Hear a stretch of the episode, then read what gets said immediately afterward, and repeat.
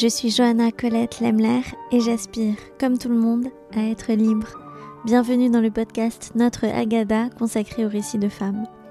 Bienvenue dans ce lieu particulier où je vous invite à raconter votre récit. Notre Agada, c'est le premier podcast dédié au récit de libération des femmes juives. Parce que les femmes ont beaucoup à dire sur les rapports de domination, parce que la liberté passe par la libération de la parole, parce que nous avons besoin de nouveaux récits pour faire advenir un monde plus juste. Je prends Pessar, la Pâque juive, qui est la fête de la libération du peuple juif, comme point de départ de notre réflexion sur la liberté. Dans cette Agada à soi des femmes, nous entendrons les récits de celles qui vivent leur féminisme, leur lutte, leur choix, leur liberté, leur judaïsme de façon particulière.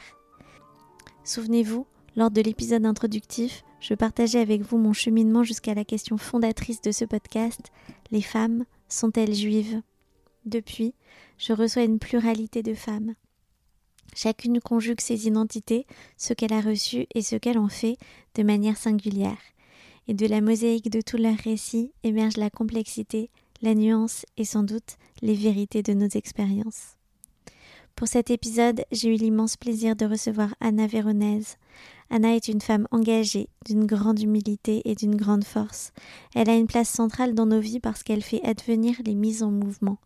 Lorsque des initiatives naissent, soit Anna en est à l'origine, soit elle est présente pour apporter son soutien. Anna m'a raconté ses souvenirs de Pessar. On a parlé de Venise, de ses premières lectures liturgiques de la Megillat Esther, puis de sa lecture, toutes les semaines, dans la Torah, comme une clé d'accès au texte et à son étude. Et avant de commencer, je vous partage une citation de Goliard da Sapienza dans Moi Jean Gabin.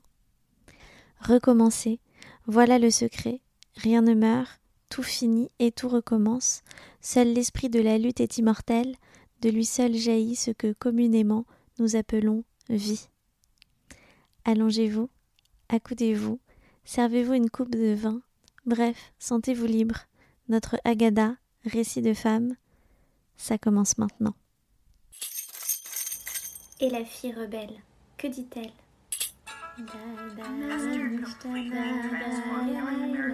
À chaque génération, chacune doit se considérer elle-même comme si elle était sortie des gens. Je dois penser à la vie en ce lieu, en ces terres. C'est pour ça chaque génération, Nous avons le devoir de nous entretenir de la sortie d'Égypte. Vis dans ton sang. Nous sommes les femmes qui posons des questions. Bonjour Anna. Bonjour Joanna. Je suis très heureuse que tu sois mon invitée euh, aujourd'hui. Euh, et je vais te laisser te présenter, mais avant, je veux dire à quel point euh, tu es une femme engagée, généreuse et une belle personne que je suis ravie de compter parmi mes amis. Tu as une place particulière ici pour plein de raisons. Je vais en citer trois.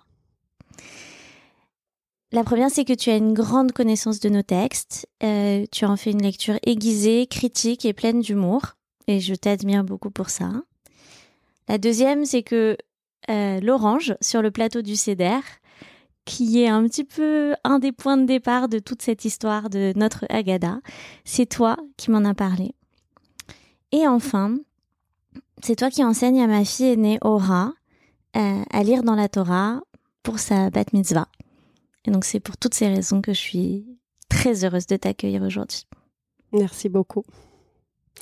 Merci. Euh, alors je m'appelle Anna Véronèse, j'ai 40 ans. J'habite à Paris depuis 14 ans, mais je suis italienne d'origine, je viens de Venise. Et c'est cette donnée a une place très importante dans, ma vie, dans, mon identité, y compris dans mon identité juive. Euh, donc, je suis, j'ai trois enfants et je travaille dans la gestion des systèmes d'information. Alors, l'essentiel de ma carrière euh, s'est déroulé plutôt dans le milieu associatif. D'abord, euh, dans, à l'IFRI, donc à l'Institut français des relations internationales, puis au WWF.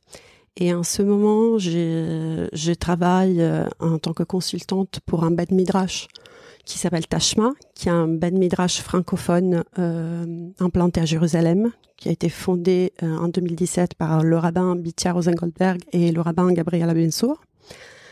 Euh, voilà. Et je, je suis membre euh, d'une nouvelle communauté qui s'est créée à Paris depuis bientôt un an, qui s'appelle Ayeka, qui est une communauté euh, fondée par euh, un couple euh, de presque rabbins, puisque le, le, les deux vont obtenir leur ordination bientôt hein, au mois de juin. Donc, euh, c'est Myriam Ackerman et Emile Ackerman qui ont étudié aux États-Unis, se sont formés aux États-Unis. Et au sein de la communauté, euh, donc c'est une communauté qui se veut euh, une communauté ouverte sur le monde, mais ancrée aussi aux valeurs du judaïsme et de la tradition.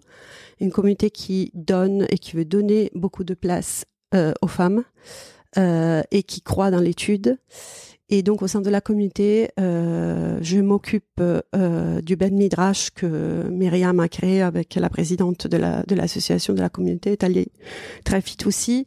Et aussi, j'ai un rôle, le rôle de Gabaït, c'est-à-dire que je m'occupe de euh, la lecture hebdomadaire de la Torah, de l'organisation et de toute la logistique autour. Euh, et je prépare aussi la lecture, j'aide les personnes, etc. Voilà. Myriam Eckerman qu'on on a reçu également dans, dans notre Agada. Euh, comment ça se passait, Pessar, quand tu étais enfant? Alors, moi, j'ai des excellents souvenirs de Pessar. Et d'ailleurs, c'était ma fête préférée euh, jusqu'à ce qu'elle soit détrônée par Purim.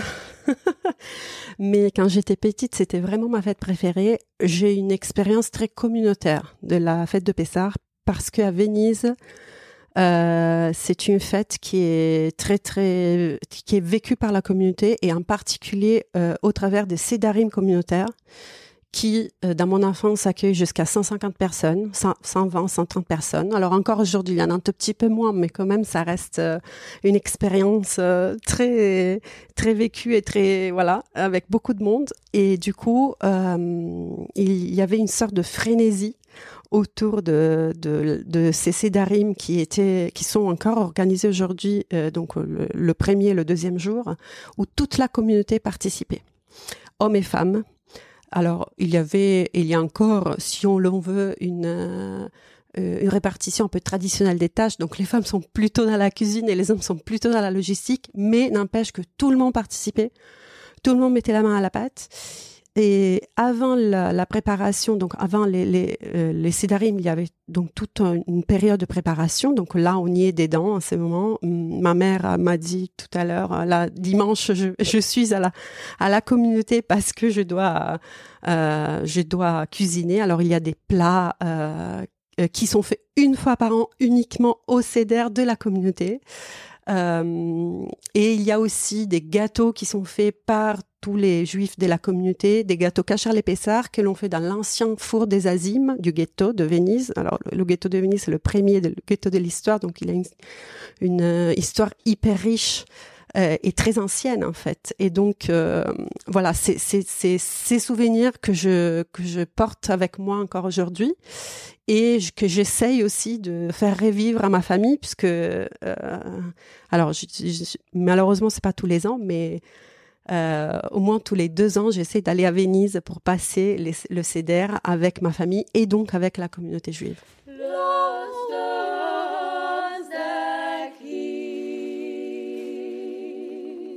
La préparation, quand Pessar est menée de manière euh, communautaire, ça se passe comment?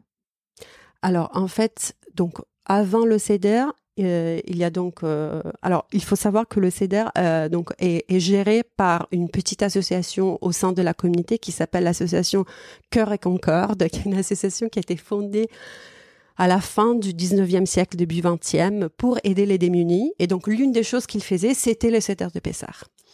Et donc maintenant, ils font plus rien sauf le CEDER de Pessar. donc jusqu'à aujourd'hui, quand il a un gros drapeau de cette association aux valeurs euh, euh, voilà, avec un peu de romantisme autour. C'est très rigolo. Euh, donc, en, gros, en fait, il y a toute une équipe qui est gérée par une femme d'ailleurs, euh, qui les semaines avant Pessar coordonne toute la préparation de, enfin toutes les les, les inscriptions et puis toute la, la, la, préparation des plats, la préparation de la salle puisqu'on accueille voilà plus de 100 personnes.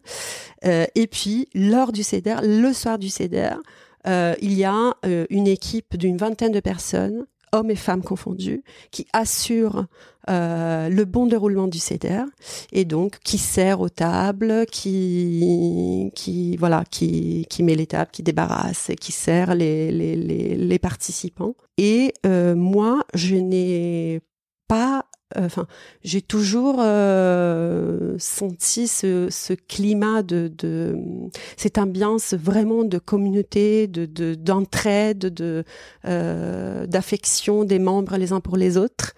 Euh, et donc, j'en garde vraiment des, des très beaux souvenirs.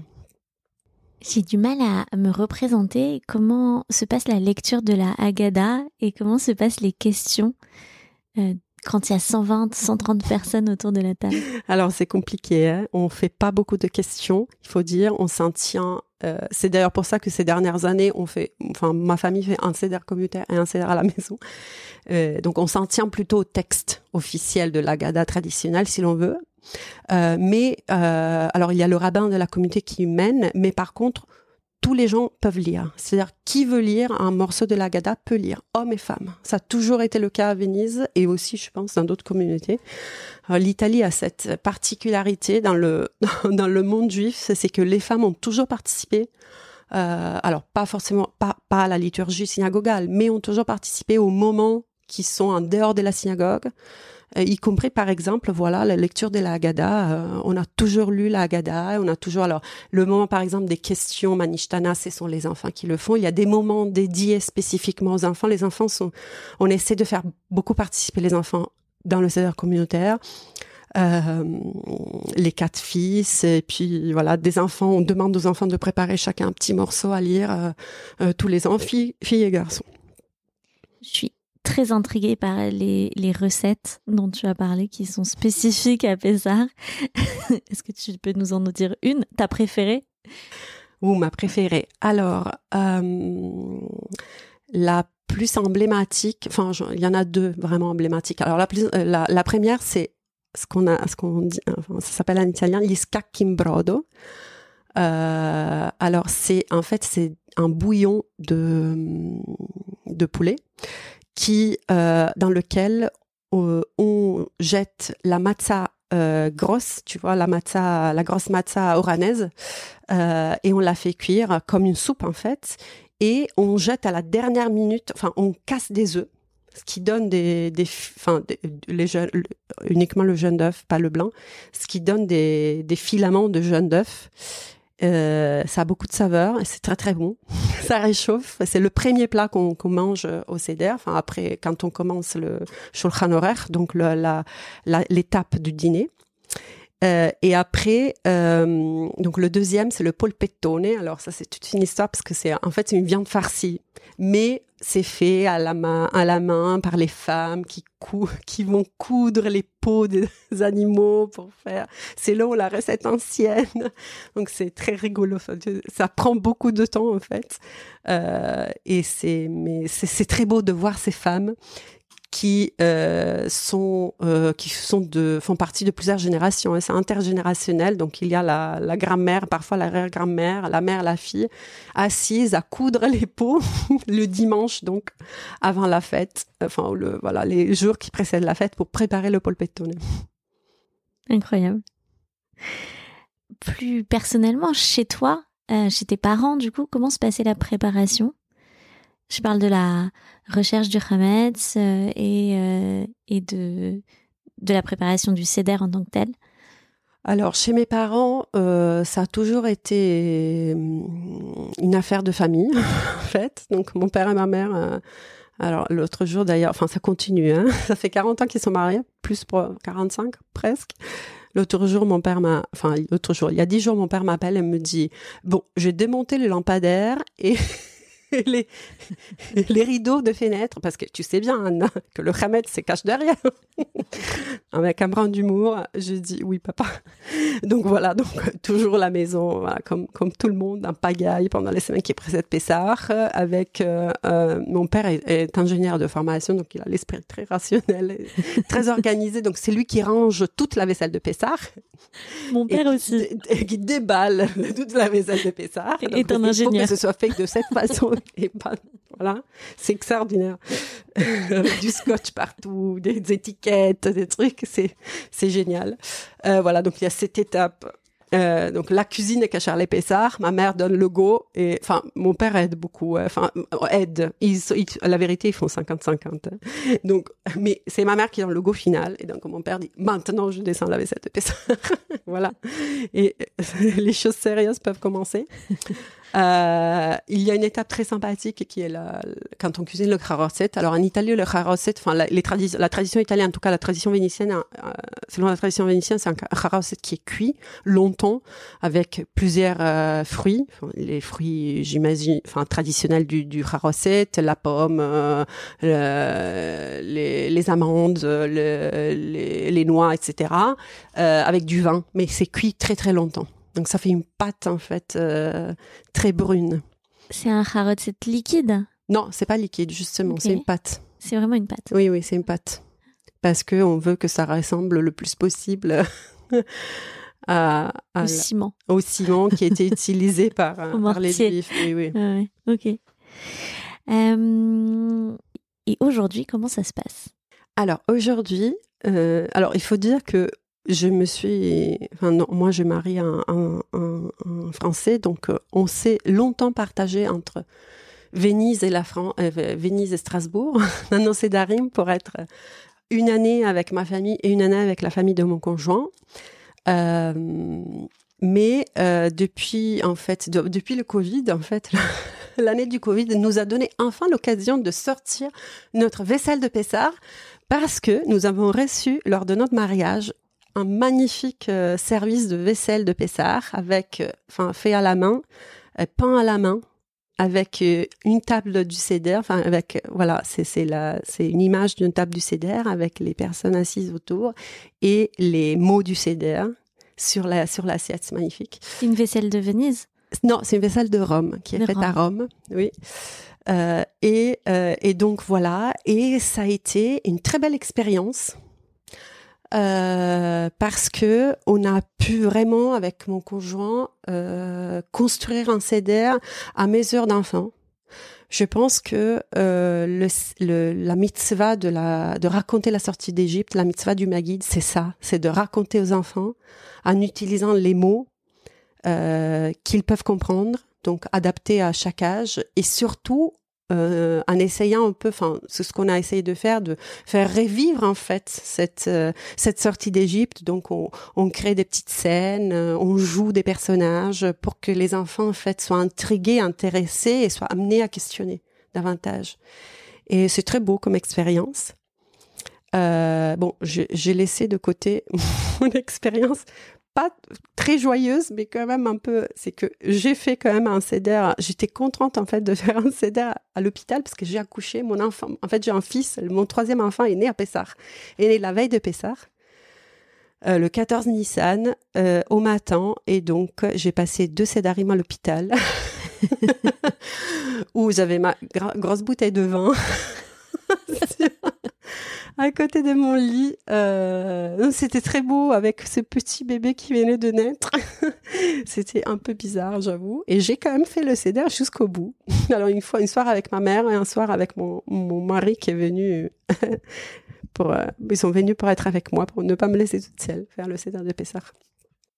Et tout le monde pose les questions aujourd'hui?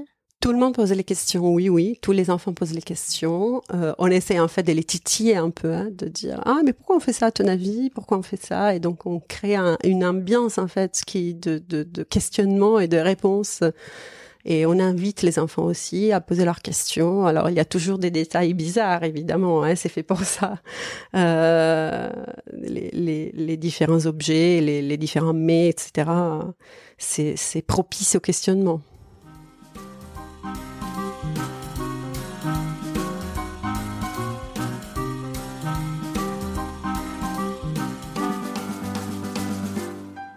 Et si je te dis maintenant les femmes et Pessard Alors, les femmes et Pessard, euh, il est vrai que... Euh, alors voilà, comme je te disais, moi j'ai eu une expérience plutôt positive dans le sens que j'étais toujours incluse dans le récit de la Gada.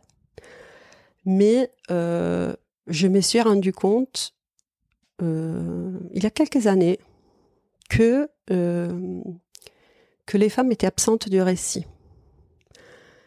Alors, il est vrai qu'il n'y a, il y a aussi, enfin, les hommes aussi sont un peu absents, c'est-à-dire, on voit au début des sages qui parlent ensemble. Donc ça, ce sont des hommes. Ils sont assis ensemble, ils discutent, ils fument des clopes. J'ai une image très claire dans ma tête de ces sages qui, jusqu'à au ils sont assis à Bnéberak, en train de fumer des clopes et de boire du vin. Euh, c'est pas Shabbat du coup. Et, et, et, ils racontent la sortie d'Égypte. Et où sont les femmes? Elles sont pas là.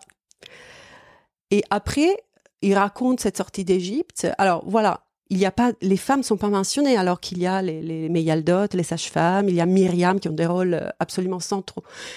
Mais c'est vrai que on voit aussi, on voit pas beaucoup Moshe non plus. Il y a le récit, je trouve que le récit est quand même construit autour de Hachem nous a fait sortir. Ani Hachem chez je vous, fais, je vous ai fait sortir d'Égypte. Donc, le, le, protagoniste central reste quand même Dieu, je trouve, dans la Haggadah. N'empêche que, je pense, et c'est ça que j'essaie de faire ces dernières années, de remettre un peu les femmes au centre du récit, donc voilà, avec ma fille, on a fait euh, l'année dernière, on a fait une petite scène sur Myriam qui danse. Euh, on a fait avec mon petit, on a fait Bitia qui prend le, le bébé moché et qui le sort et qui avec dans un panier parce qu'il il le sort de l'eau. Voilà, il le il le sauve, etc. Donc j'essaie de remettre de cette façon un peu ludique, un peu enfantine, mais destinée aux enfants, les femmes un peu au centre du récit. Et je pense que c'est tout à fait légitime. C'est-à-dire que historiquement déjà la Haggadah c'est pas un texte codifié, ça a été codifié très tard. Enfin, il y a un, il y a un noyau si l'on veut qui date de la de l'époque de la Mishnah et de la Gemara, mais et après il y a il y a des choses qui ont été rajoutées à l'époque des Géonim euh, au Moyen Âge, mais mais c'est un texte qui qui n'a pas de loi, enfin qui n'a pas été codifié, il n'est pas immuable.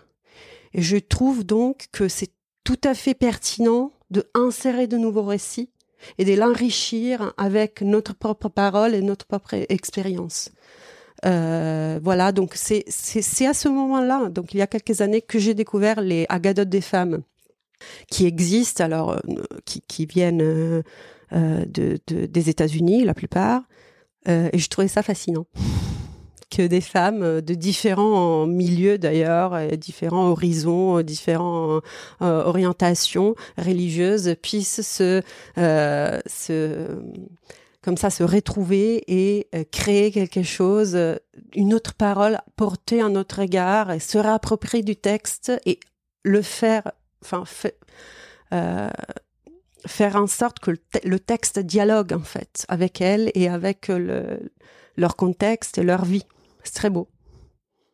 Tu parles d'ajout de rituels euh, et, d'ajout à la gada traditionnelle. Chez toi, tu fais d'autres ajouts au CEDER Alors, j'ai pas forcément pendant le, le Maguide, enfin, en tout cas pas sous forme de texte écrit, plutôt sous forme voilà de scène, de, de, de représentation un peu théâtrale.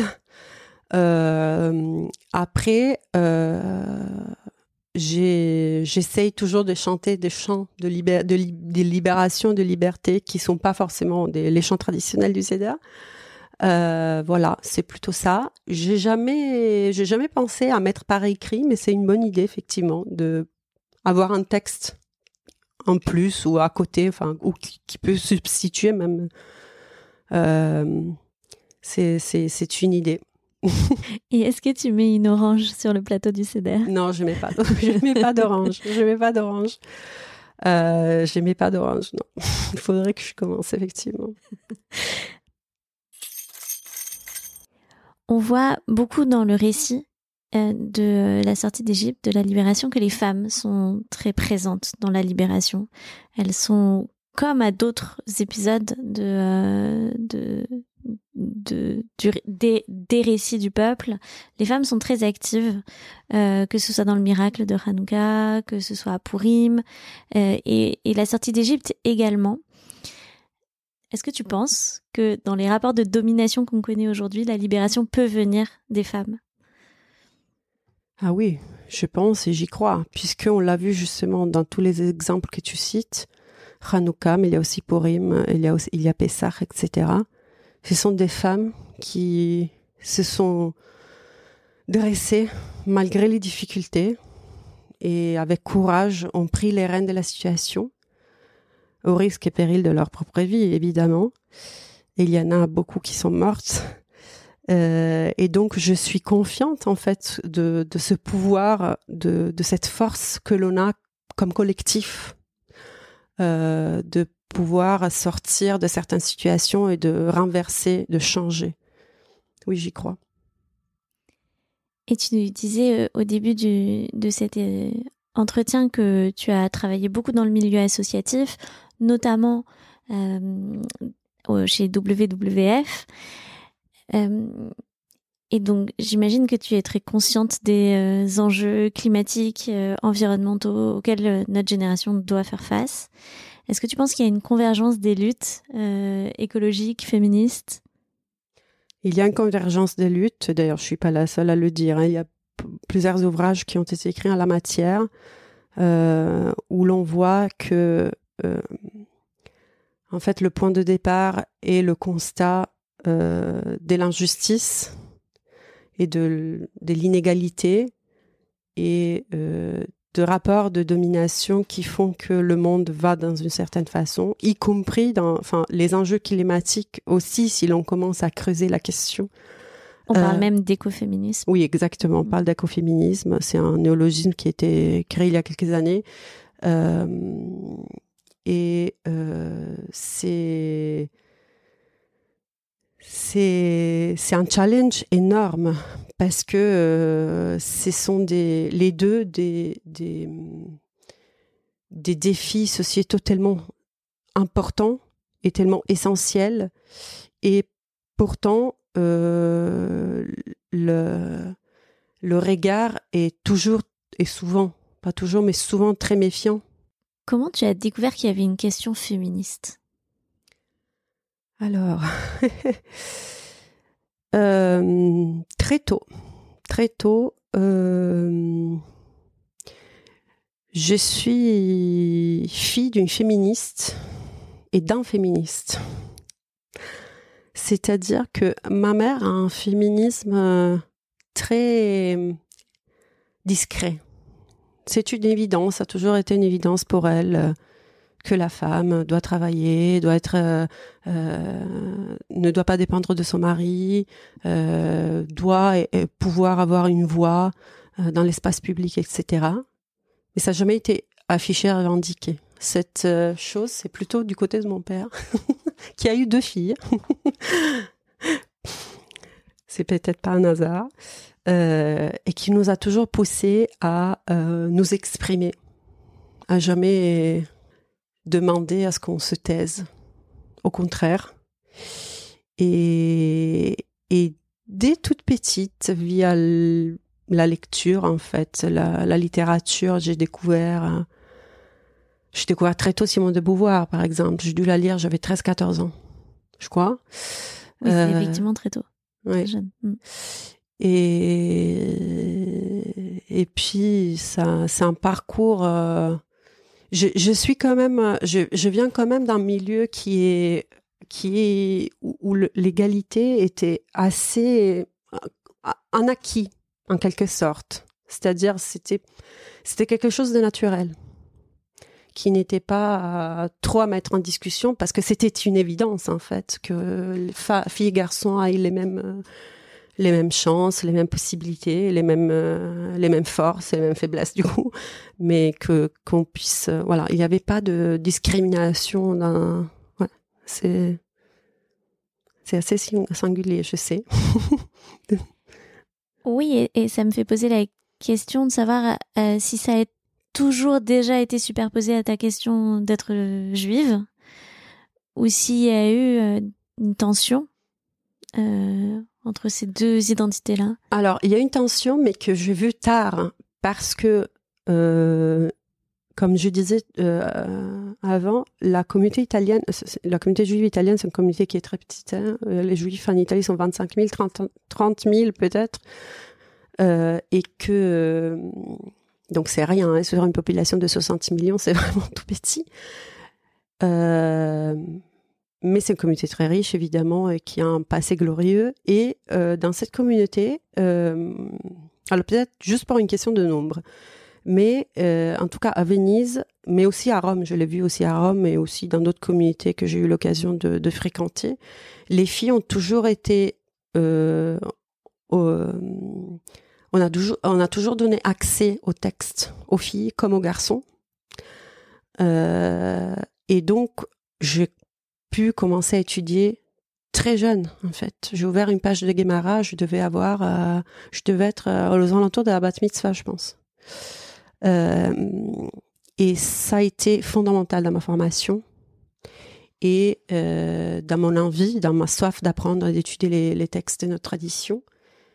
Et ça n'a jamais été une vraie question. Par contre, ce qui est devenu une question, mais plus tard, quand j'étais confrontée à d'autres modèles de judaïsme, c'était la question de l'intégration des femmes dans l'espace liturgique, qui en Italie n'existe pas, donc parce que les communautés italiennes sont des communautés orthodoxes, euh, même si une orthodoxie un peu particulière peut-être, mais mais en tout cas orthopraxe d'ailleurs, c'est pas c'est pas un bon mot orthodoxe, mais euh, mais donc, je me suis rendu compte un peu tard, si l'on veut, grâce à une copine d'ailleurs, notamment euh, euh, de ma communauté, Susanna, qui elle, elle a, elle a senti cette injustice et cette inégalité plutôt parce qu'elle avait un frère aîné qui lui a fêté sa bar mitzvah alors que elle, elle pouvait pas. et donc, c'était très difficile pour elle. Donc, très vite, elle a acquis cette conscience. Moi, je l'ai acquis plus tard, vers mes 18-20 ans je dirais. Et c'est à ce moment-là d'ailleurs que j'ai décidé de. Donc j'étais à Rome à l'époque, j'étudiais, j'étudiais à Rome, je faisais mes études euh, à la fac et j'étudiais aussi au collège rabbinique italien qui est ouvert aux femmes. Alors donne pas une smicha aux femmes, mais la plupart des cours sont ouverts aussi aux femmes. Euh, donc c'est quand même une formation de haut niveau puisque ça forme les, futurs rabbins. Et donc c'est à ce moment-là que j'ai décidé de euh, créer avec des copines, avec des amis, euh, un groupe de lecture de la Megillah. C'est par là que, que j'ai commencé. C'est pour ça que je, je que Purim a détrôné Pessar. Euh, C'était une expérience formidable. Donc, on, s'est mis avec une, cassette que j'ai encore aujourd'hui à étudier la Megillah. Et c'est extraordinaire. Et c'est pour ça que je pense que c'est nécessaire de, de donner la place aux femmes dans l'espace synagogal, c'est parce que c'est pas juste une question de revendication. Quand j'ai commencé à lire la Torah, donc ça fait pas longtemps que je lis la, dans, la Torah, ça fait un peu plus d'un an, mon objectif principal était euh, était celui de ne pas perdre mon noussar. Donc moi j'ai un noussar très particulier, c'est celui que que ta fille me donne la chance de, de, perpétuer. Je suis vraiment heureuse de ça. Et qui, et qui, c'est un oussard qui, qui, qui serait destiné à disparaître parce que la communauté de Venise est une toute petite communauté très vieillissante et qui va, qui va bientôt s'étendre, malheureusement. Et donc, c'était mon objectif. Mais en étudiant, en fait, toutes les semaines, la Torah, parce qu'il faut se préparer, je me suis rendu compte pourquoi on fait ça et pourquoi c'est important de donner à nos filles cette opportunité c'est parce que c'est une clé d'accès au texte extraordinaire. Parce qu'en étudiant les versets, on apprend aussi les versets. On apprend les mots, le, l'hébreu biblique. Et après, on se questionne, on se pose des questions. Et donc, on va voir des commentaires. En fait, c'est, c'est, c'est une clé d'accès au texte, à l'étude du texte. C'est extraordinaire. Donc, je milite vraiment pour, pour ça. Est-ce qu'il y a une lutte pour la libération qui te touche particulièrement? Pour la libération. c'est compliqué. Euh, j'ai toujours eu une fibre de lutte contre les injustices en fait. Alors c'est peut-être pas, c'est peut-être pas des une libération que oui en fait. Je je je suis très déchirée de, de voir notre société. Enfin, je me balade dans Paris et il y a tellement, tellement de personnes qui sont sans abri, tellement de, de, femmes, enfants et hommes dans la rue. C'est une, enfin, qui sont à côté de nous, en fait. Des femmes dans la communauté qui n'ont pas les moyens, qui n'arrivent pas à la fin du mois. Alors c'est pas, c'est, peut-être pas, c'est peut-être pas le bon mot libération, quoi. Mais je pense que oui, dans un certain sens, oui, c'est une libération. Et je pense qu'il faudrait faire plus, beaucoup plus. Et dans la communauté juive, je suis depuis peu. Enfin, j'ai, toujours été, été très, très embêtée par la question, mais là, je, j'essaye de, de avoir une approche un peu plus euh, euh, euh, volontaire. Euh, j'ai, rejoint un, petit collectif qui lutte pour la pour la libération des femmes et sœurs à votre guette, donc des femmes euh, qui, euh, auxquelles le mari a refusé le divorce religieux. Et il y a aussi beaucoup à faire sur ça. C'est dramatique en fait, on s'en rend pas compte. Alors les, les chiffres sont pas énormes, mais mais quand même c'est dramatique.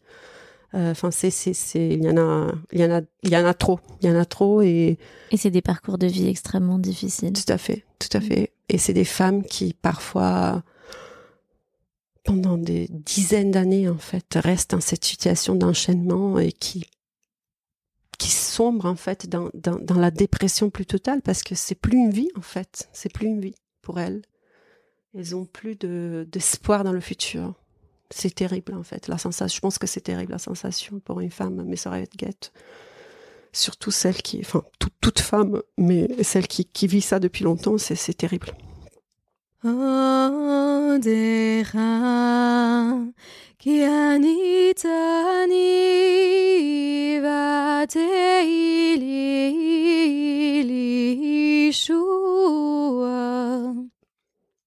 J'ai l'habitude de poser les quatre questions, euh, à l'instar des quatre questions de, du CEDER, euh, aux invités. Alors j'y vais. Ça évoque quoi pour toi un tambourin? Alors, un tambourin, ça m'évoque la tarantella. la tarantella, c'est une danse euh, qui nous vient du sud de l'Italie, euh, de la Calabre, des Pouilles aussi, euh, de cette zone-là en fait, le, sud de l'Italie, et qui est une danse euh, effrénée. Alors, tarantella, ça vient de tar tarentule en fait, c'est l'araignée, parce que on dit que c'est suite à une piqûre d'araignée. En fait, c'est une sorte de, de, de danse qui, qui libère, en fait, où on se libère, en fait, on se laisse aller. Et il y a des tambours, qui, des tambourins qui, euh, qui accompagnent la danse souvent. Et, et c'est, c'est très joyeux, c'est très beau à voir. Quel est le verbe dont tu aimerais être le sujet? Ouf. Euh... Je lutte. okay. J'ai ouais. fait la révolution. C'est quoi pour toi être une femme juive? C'est aujourd'hui, c'est réussir à concilier en fait mon être femme et mon être juive. On s'est engagé en fait dans la construction d'une société plus juste, plus égale, plus égalitaire, euh, au sein du judaïsme, en respectant nos traditions, mais en réussissant à la conjuguer avec euh, le respect que l'on doit en fait à toute femme, en tant qu'être humain, en tant que femme. C'est pas toujours évident. C'est pas toujours évident. Et toi, Anna, est-ce que tu es libre? Ça dépend des jours. Parfois, je me sens très libre et parfois, je me sens très, très esclave. c'est, c'est, oui, c'est variable. On est, je suis, je me, quand je, je, je me sens, la vérité, le, les moments où je me sens le plus libre, le plus libre, c'est les moments où je suis, j'écoute de la musique, où je danse. Enfin, il y a de la musique autour de moi voilà, sous plusieurs formes. Et le deuxième moment, c'est quand je suis en contact avec l'eau.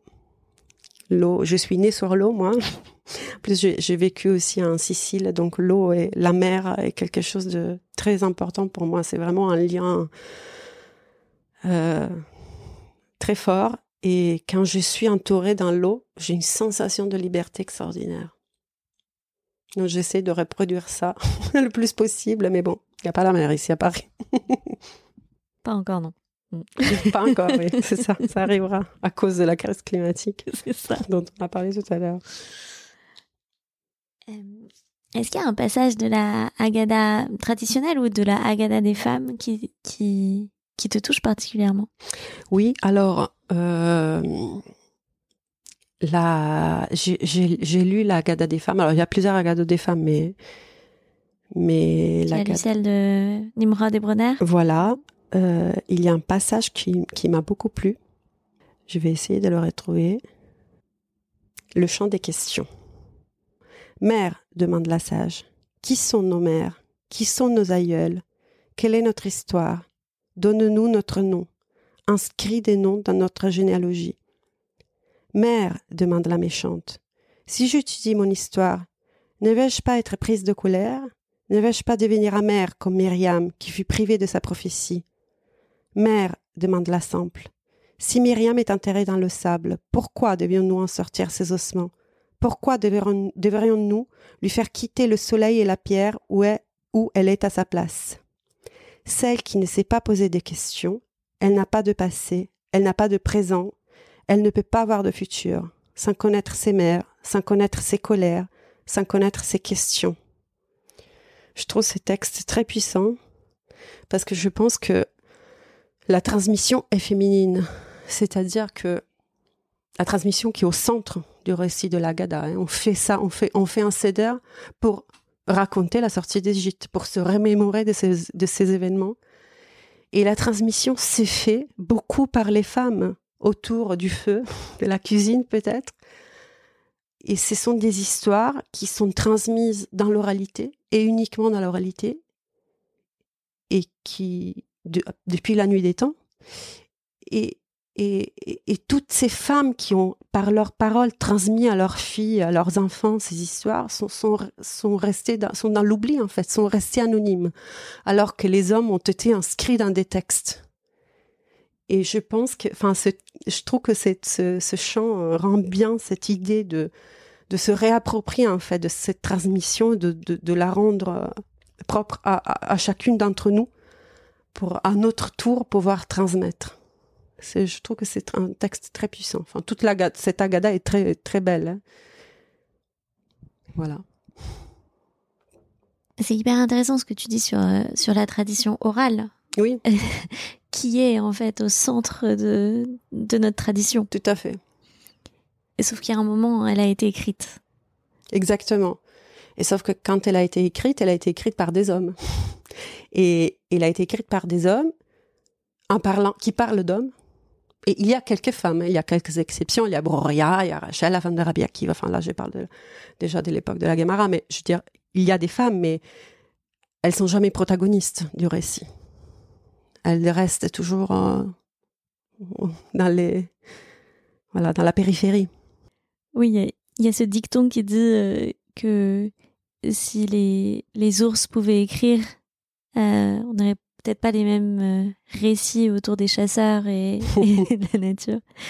c'est un peu c'est un peu cette idée-là, c'est-à-dire que à partir du moment où les femmes n'ont pas écrit ces traditions orales, elles sont spectatrice ou soumise, en tout cas, à ce qu'on dit d'elle. Exactement, tout à fait. Hmm.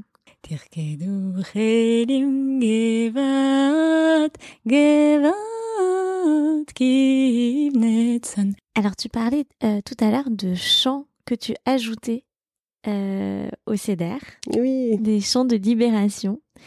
Euh, j'ai l'habitude de demander euh, est-ce qu'il y a un chant de la Haggadah ou du Seder qui te touche euh, particulièrement ou que tu veux partager avec nous, mais ça peut être aussi un chant de libération puisque puisque c'est la fête de la libération. Tout à fait.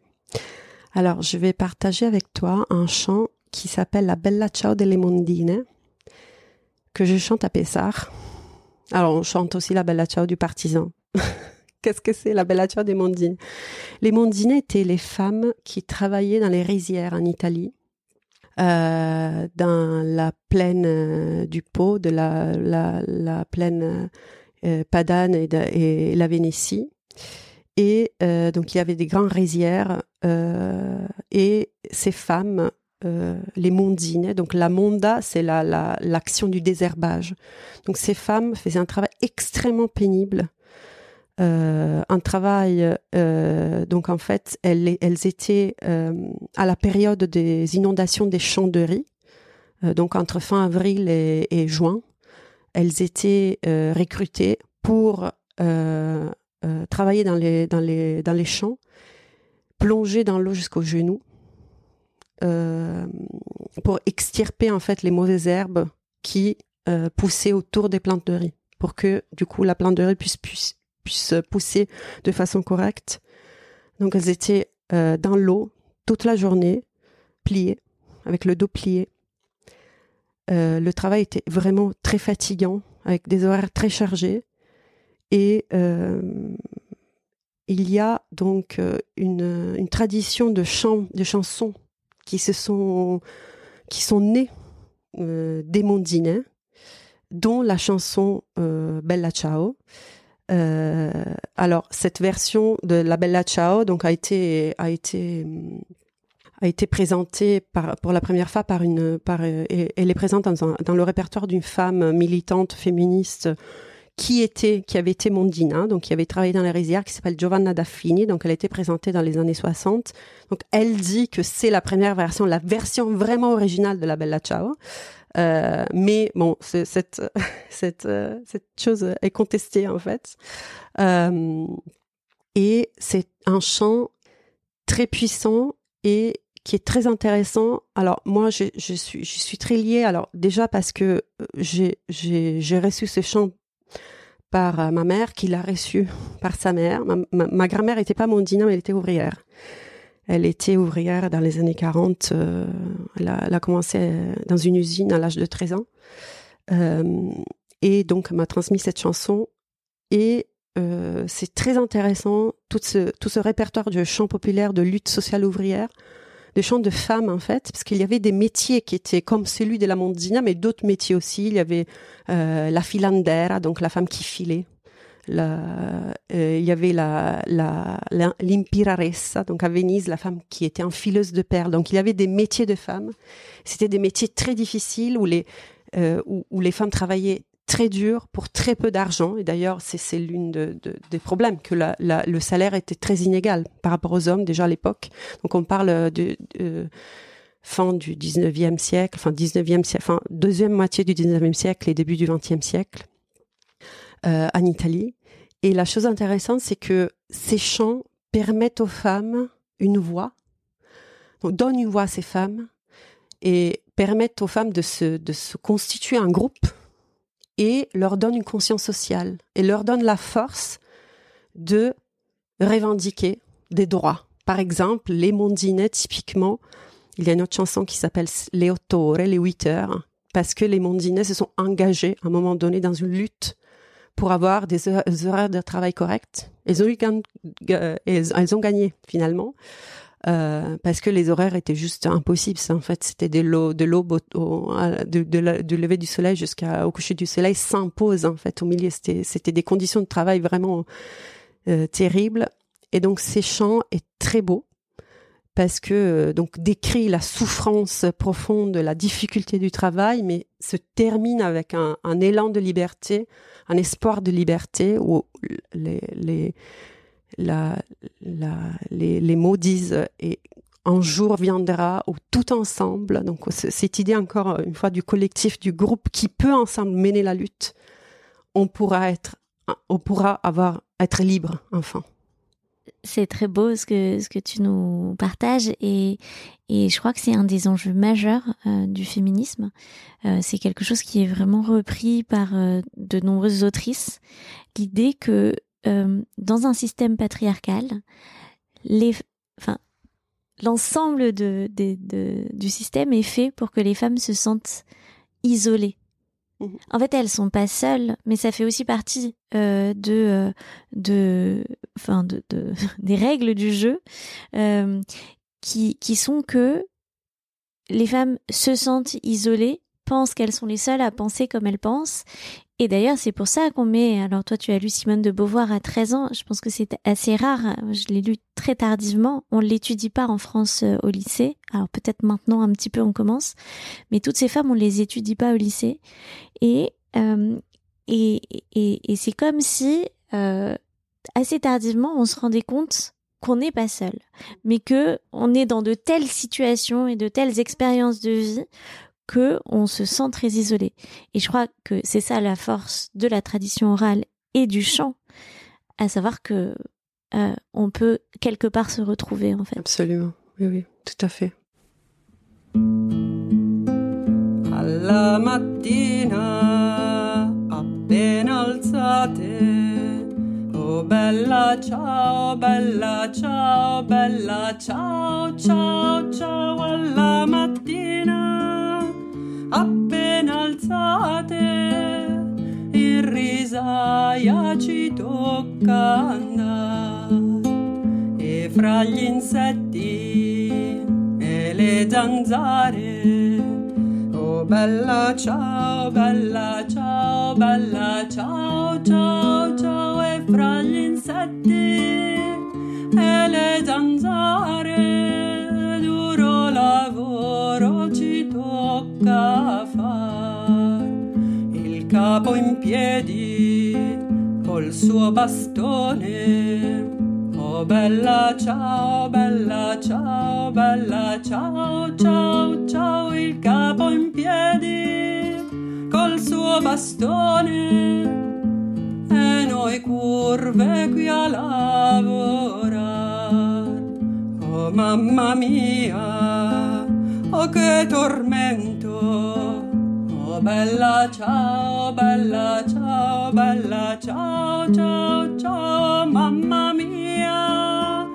Oh che tormento, io ti invoco ogni domani, ma verrà un giorno che tutte quante Oh bella ciao, bella ciao, bella ciao, ciao, ciao, ma verrà un giorno che tutte quante lavoreremo in libertà, ma verrà un giorno che tutte quante lavoreremo in libertà. C'est une très belle conclusion que ce chant. Merci beaucoup Anna. Merci à toi Joanna.